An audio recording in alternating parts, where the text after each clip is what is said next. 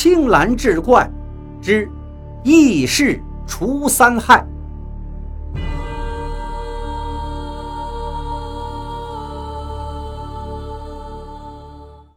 有句老话说：“宁睡荒坟，不宿破庙。”因为破庙里头住的不一定都是神仙，荒坟里头住的呢，也不一定就是鬼怪。话说这个南柳镇有个庄稼汉叫柳七，生的是膀大腰圆，力大无穷，能挑起五百斤重的大石头。为人性情和善，幼年的时候跟北柳镇的刘娇娘。定了娃娃亲。柳七的父亲跟刘娇娘的父亲早年一同闯过江湖，出生入死，老哥俩好的跟一个人似的。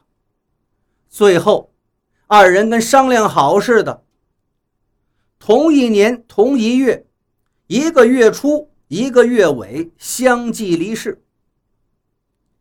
刘七和刘娇娘。在两方母亲的催促下，打算在六月份就结婚。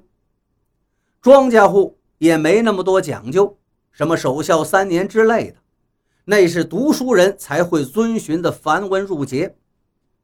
可就在柳七准备婚事的时候，刘娇娘却上吊而死。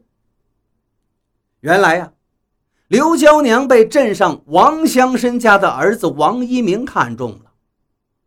这花花公子一见刘娇娘，两眼冒火呀！打听到了娇娘的住处，丢下几十两银子，就要纳她为妾。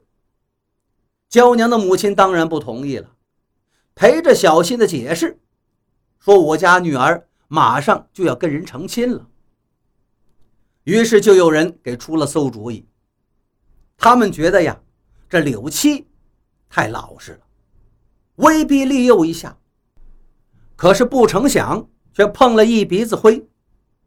王一鸣一怒之下，就把刘娇娘绑到自己家里。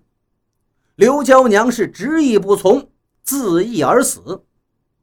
王一鸣自叹倒霉，悻悻的就把娇娘给埋了，又上下打点。常言说得好，钱能通神呢。县令自然是站在王家那头。柳七跟娇娘的母亲多次告状，都被这赃官给糊弄过去了。丈母娘整日以泪洗面，柳七就劝慰：“娘啊，我虽与娇娘尚无夫妻之实，却早有夫妻之名。您便也是我的母亲。”于是就把这个名义上的岳母大人接到了自己家。凭一己之力养活两个老太太，有村民就看不惯柳七，说：“你这个人太窝囊，这是夺妻之恨呐！要是放在自己身上，肯定如何如何如之何。可是漂亮话呢，谁都会说。这要放到我们现在呀，这种人就属于不折不扣的键盘侠。”柳七呢，并不为自己解释，从那之后也未再娶亲，一直等到他三十五岁那年，自己老娘过世了，又过了一年，这岳母大人也去世了。柳七把丈母娘也下葬之后，是放声大哭。过去，我那亡妻娇娘被恶人逼死。不是我柳七孬种认怂啊，只因为家中有两位母亲需要赡养，如今二老都已去世，我便也无牵无挂。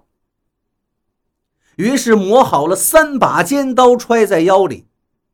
也是凑巧，这一天王乡绅设宴，那个擅长判断葫芦案的县令呢，也在被邀之列。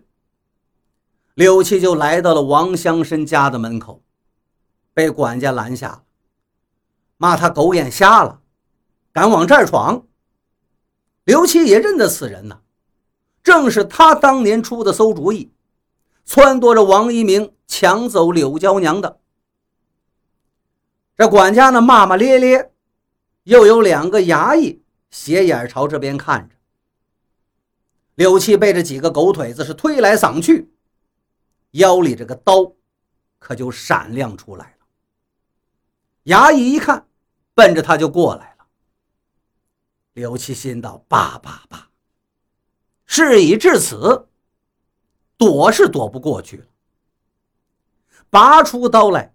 朝着管家心窝就攮了两下，然后汤汤两脚把几个狗腿子踹倒。衙役们一看，也抽出腰刀奔他杀了过来。这柳七呢，并不会什么武艺，只是凭着一腔怒火，左挥右砍，虽说没有章法，那却是玩了命的。几个回合下来，两个衙役就不敌了。抱头鼠窜，有个跑得慢的，还被柳七一刀捅在了大腿上。然后柳七大踏步就进了王家大院，可把护院的庄丁都给惊动了。